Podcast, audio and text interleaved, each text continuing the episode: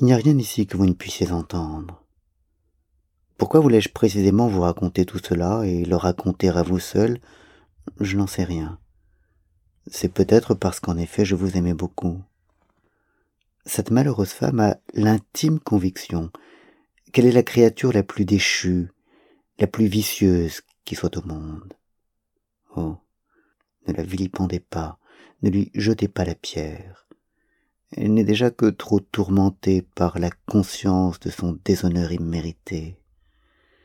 Et de quoi est-elle coupable, oh mon Dieu? Sans cesse, elle crie furieusement qu'elle n'a aucune faute à se reprocher, qu'elle est la victime des hommes, la victime d'un débauché, d'un scélérat.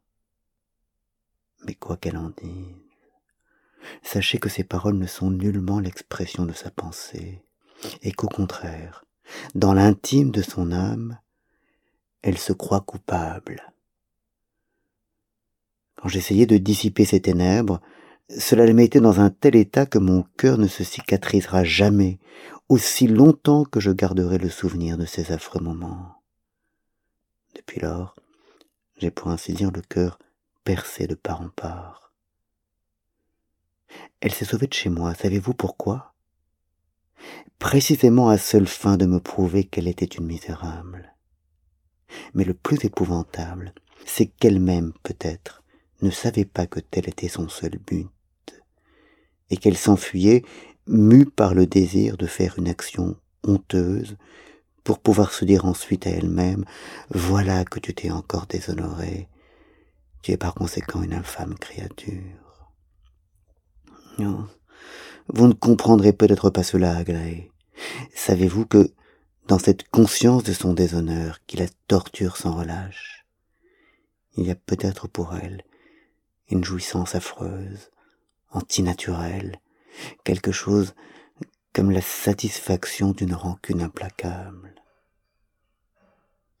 Parfois, j'arrivais à lui rendre pour un instant la vue vraie des choses. Mais aussitôt après, elle s'exaltait de nouveau, et en venait à m'accabler des reproches les plus amers, prétendant que je voulais l'écraser de ma supériorité, ce à quoi je ne songeais pas du tout. Finalement, quand je lui proposai le mariage, elle me déclara qu'elle ne demandait à personne une compassion hautaine, et qu'elle n'avait pas besoin que quelqu'un l'élevât jusqu'à nuit. Vous l'avez vu hier.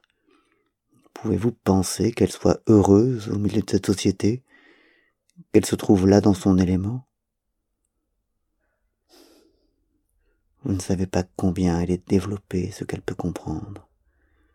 Elle m'a même étonné parfois.